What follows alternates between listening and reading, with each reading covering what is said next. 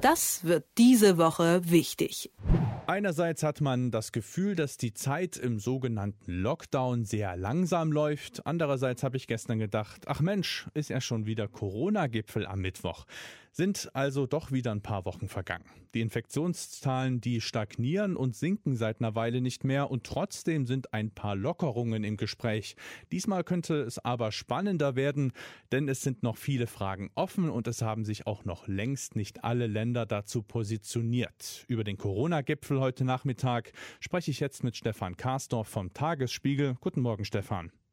Guten Morgen. Ja, die Viererrunde, also VertreterInnen von Kanzleramt, Wirtschaftsministerium und den Ländern Berlin und Bayern, die haben ein Papier erarbeitet, das einige kleinere Lockerungen vorsieht. Kannst du kurz umreißen, was da zur Debatte steht?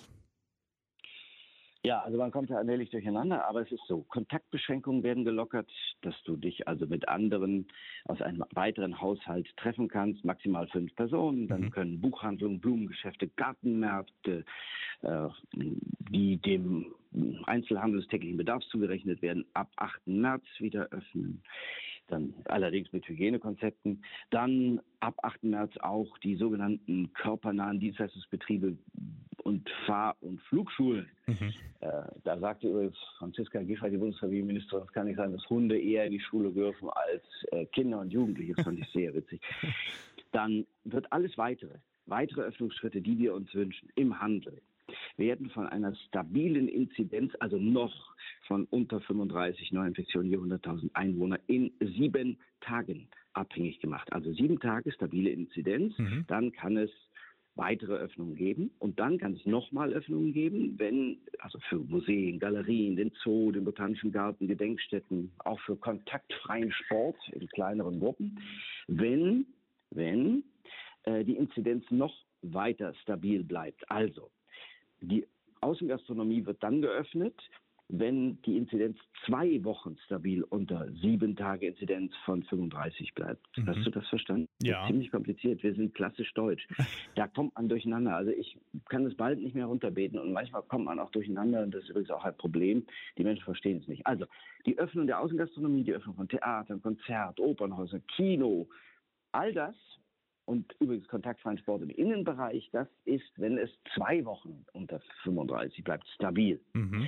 So, und nun, nun, nun kommen die Länder und sagen, nicht, nee, nee, also das wollen wir jetzt ein bisschen früher, wir wollen mehr und das kann so nicht sein. Also die Außengastronomie, äh, die müssen wir früher öffnen und nicht erst, äh, wenn das mit dieser stabilen Inzidenz verbunden ist. Überhaupt jetzt kommt, wir hatten die ganze Zeit die Inzidenz 50. Mhm. Die Bundeskanzlerin hatte uns darauf verpflichtet und wir haben uns auch alle große Mühe gegeben, die zu erreichen.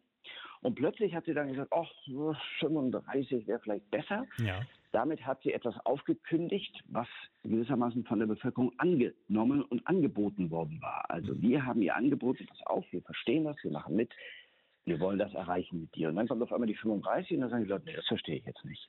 Deshalb ist jetzt ein gewisser Druck im Kessel, auch deshalb. Und, halte ich fest, die Länder, manche Länder wollen jetzt eine 100er-Inzidenz einführen. Nicht 35, nicht 50, sondern 100er-Inzidenz. Das heißt, von 14 Uhr an wird in welcher Art und Weise auch wieder gerungen werden. Und bei Angela Merkel weiß man, die ist schon auch trickreich. Mhm. Da wird sie vielleicht erstmal zustimmen irgendwie und plötzlich gibt es ein Interview und sagt, ach ja, aber das muss dann so und so sein. Und dann denkst du, äh, hatten die jetzt nicht gerade was anderes beschlossen? Und dann sind wir wieder alle verwirrt. Und, so ungefähr wird es kommen. Und äh, wie schätzt du dann dieses, ja, ist ja dann fast schon wie so ein, wie so ein Schauspiel, das, was dann heute wieder, wieder ausgeknobelt wird, ist das so eine Art Trostbonbon für, für die Wirtschaft und die Bevölkerung, dass man sagen kann, hier habt ihr ein paar Lockerungen, dass ihr noch etwas länger durchhaltet? Kann man denn nicht vielleicht ja da auch mal irgendwie was Konkreteres erwarten? Irgendein Konzept, das länger hält als bis zum nächsten Gipfel, Stichwort Schnelltest zum Beispiel? Ja, also sagen wir mal so, ich glaube, wir sind uns alle einig, dass es drei Dinge gibt, die absolut notwendig sind. Impfen, impfen, impfen. Mhm. Also das ist der erste Teil der drei, obwohl man das wirklich so betonen muss. Das zweite ist Schnell- und Selbsttests und das dritte ist eine digitale Nachverfolgungsstrategie. Und nichts davon funktioniert. Das muss man sich mal vorstellen. Also mhm. wir haben jetzt Monate Zeit gehabt und jetzt soll eine nationale Schnellteststrategie bis Anfang April umgesetzt sein. Du verstehst? Also jetzt werden erstmal die Lockerungen ja, verbunden mit einem weiteren äh, Fortdauern des Lockdowns im, im Generellen bis 28. März. Aber die nationale Schnellteststrategie, die ja notwendig ist, damit die Menschen sich frei fühlen und frei bewegen können, in Innenstädten, beim, um, um Essen gehen zu können, Kaffee trinken, anderes, mhm. die soll erst, erst bis, bis Anfang April umgesetzt sein. Das ist jetzt ein Zielwert. Das kann auch Mitte April sein. Das heißt, wenn das so weitergeht und es nicht besser wird, dann kommen wir über den 28. März hinaus in die Osterferien und in den Osterferien, naja, da wird man sagen, das ist jetzt auch mit den Lockerungen nicht, oh, das ist jetzt nicht ganz so schlimm und wichtig. Dann sind wir auf einmal am Ende der Osterferien. Dann sind wir Mitte, Ende April und dann sind wir schon bald im Mai und das sind alles so Dinge, die die Menschen jetzt wirklich unruhig machen. Übrigens auch, übrigens auch die Ministerpräsidenten, weil die ja merken, wie das da ist. Ich meine, das ist ein so äh, besonderer Mensch wie Volker Bouffier, der immer seine Hand bei Angela Merkel gehalten hat, bei allem, was sie getan hat. Jetzt sagt die Leute wörtlich, haben die Schnauze voll. Dass eine zurückhaltende Person wie Malu Dreyer sagt, das zerrt den Leuten an den Nerven, die können nicht mehr. Mhm.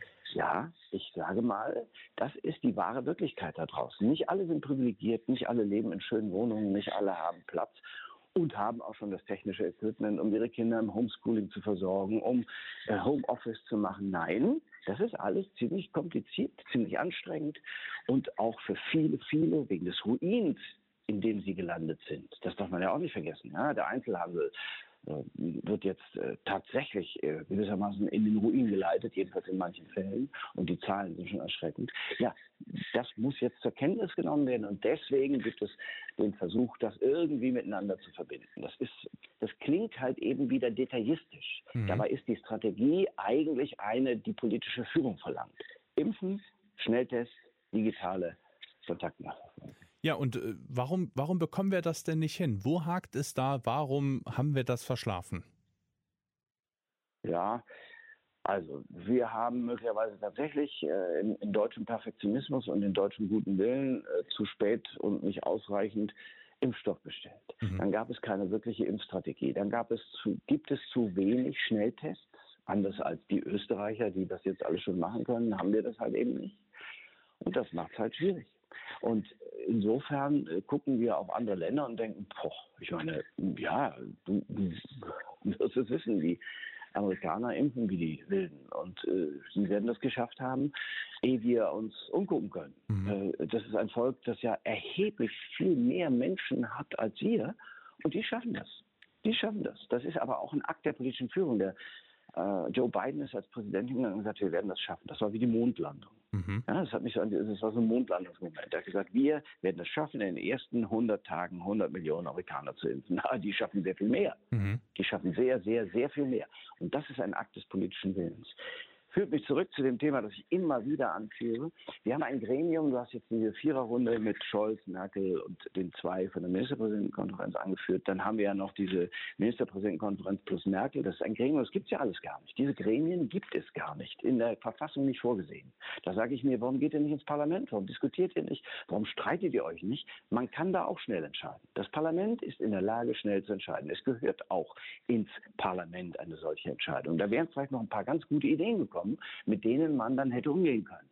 Und dadurch, sagen wir mal so, haben wir so einen Zeitverzug, weil das dann, äh, das muss dann noch in die Länder, äh, sagen wir, kommuniziert werden, dann muss es in die Parlamente kommuniziert werden, dann kommen Gerichte und sagen, das, was ihr euch da vorgestellt habt, das geht doch gar nicht. Mhm. Wie viele obere Gerichte haben Sachen wie Beherbergungsverbot oder 15 Kilometer Radius? Das ist alles gekippt worden. Heißt, die Arbeit hätte anders laufen müssen. Das klingt jetzt so, ne? so, als ob ich alles wüsste. Aber nein, es ist so, man, man kann es ja sehen. Mhm. Es hätte anders laufen müssen. Das heißt dann auch äh, unter einem stärkeren Einbezug vom Parlament und mit gesetzlichen Regelungen und Rahmenbedingungen wären dann viele Entscheidungen auch gar nicht so oft gekippt worden, dann durch irgendwelche Gerichte am Ende. Naja, also ich meine, die Bundesregierung äh, und die sie tragenden Parteien plus die Länder sollten schon in der Lage sein, gute Juristen aufzubieten, die in der Lage sind, solche Gesetze oder Verordnungen zu schreiben, die nicht gleich vom nächsten Gericht wieder gekippt werden. Das habe ich dann doch schon auch etwas sel seltsam berührt, dass das ständig passiert. Und ich bin ja gar nicht dagegen, dass sie sich beraten. Ich bin auch gar nicht dagegen, dass sie miteinander versuchen, eine Kommunikationsstrategie zu, äh, zu vereinbaren. Das muss auch alles sein. Aber ähm, einer der bedeutendsten deutschen ähm, Verfassungsrechter, Christoph Möllers, der hat gesagt, dass die Bundeskanzlerin, und das gebe die Verfassung her, das Grundgesetz, dass alles, was sie jetzt beklagt, was sie nicht entscheiden könne, entscheiden kann. Die kann das entscheiden. Die kann sagen, pass mir auf, Leute, das dauert mir alles zu lange, ich weiß es besser, ich will, dass wir das so machen. Und dann hätte vielleicht irgendeiner klagen können, aber sie hätte es entscheiden können. Das wollte sie nicht. Sie ist ja eher ein moderierender Politikertypus. Mhm. Dagegen ist auch wiederum nichts zu sagen. Aber Manchmal musst du ins Offene gehen und manchmal musst du dich dann dahinstellen und sagen, das ist das, wofür ich stehe. Und notfalls etwas, wofür ich abgewählt werde oder falle. Also wo die Leute dann sagen, das war jetzt falsch. Das hilft nicht. In jeder Kanzlerschaft kommt, das war noch immer so, das Ende aller Prinzipienfreiheit. Ich will nicht sagen, dass Angela Merkel kein Prinzip hat. Ihr Prinzip ist Moderation. Aber wenn wir sehen, dass das nicht weiterhilft und wenn die Leute, wenn wir die Leute verlieren und wenn ich jetzt auf die Straße ginge, würden wir zwei feststellen, dass wir sie verloren haben, dann kann das nicht richtig sein. Ich sage dir heute, wird niemand ganz genau wissen, wie eigentlich die neuesten Beschlüsse sind. Ich sage dir, es wird aber auch keiner wissen, wie die alten Beschlüsse waren. Die, die, die Leute haben aufgegeben. Ich glaube, die haben, wie sagt der Volker Bouffier, die Schnauze voll. Sagt Stefan Karsdorf vom Tagesspiegel. Ich danke dir für deine Zeit. Gerne. Das wird diese Woche wichtig.